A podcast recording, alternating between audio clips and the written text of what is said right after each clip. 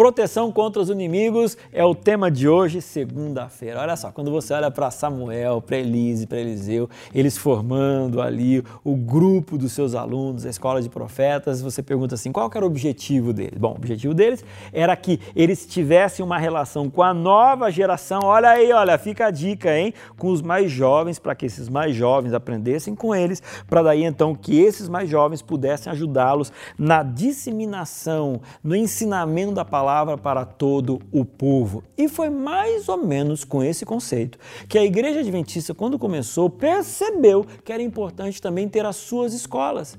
E aí então, ao longo desse período todo, a Igreja Adventista Sétimo Dia se transformou num dos grupos religiosos mais fortes com esse intento de poder educar. Então hoje nós temos no mundo inteiro escolas, faculdades, universidades, e isso faz a Igreja Adventista sim uma referência educacional. Bom, Hoje em dia, você que está me ouvindo, me escutando, de repente você está no ensino médio, de repente você está numa faculdade, que você pode ir para uma instituição adventista. E quero dizer para você, se você puder, vá, porque ali você vai aprender bastante sobre as coisas da terra, mas você também vai aprender bastante a respeito das coisas de Deus. Mas se você não tem essa condição pela questão da distância, porque você já passou dessa possibilidade, porque o seu curso não tem dentro de uma universidade, de uma faculdade adventista, entenda que mais importante que você estar dentro de uma instituição adventista é você ser um cristão adventista onde você estiver. Mesmo porque eu conheço muita gente que foi para uma faculdade adventista, mas ali no meio daquelas pessoas, ao invés de escolher ficar ao lado dos cristãos, ao lado da sua filosofia, simplesmente foram para outros lados. Isso é possível? Claro que é possível.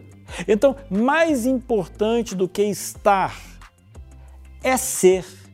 Mais do que importante do que você ser um pastor de formação de carreira e de profissão é você ter um pastorado na sua vida, independente de qualquer curso que você esteja fazendo.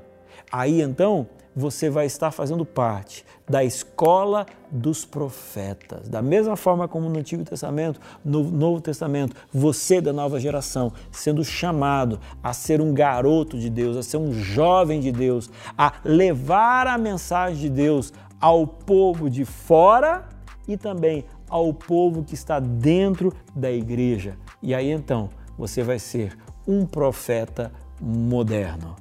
Esse é o chamado que a gente tem para você nessa semana. Vamos continuar estudando?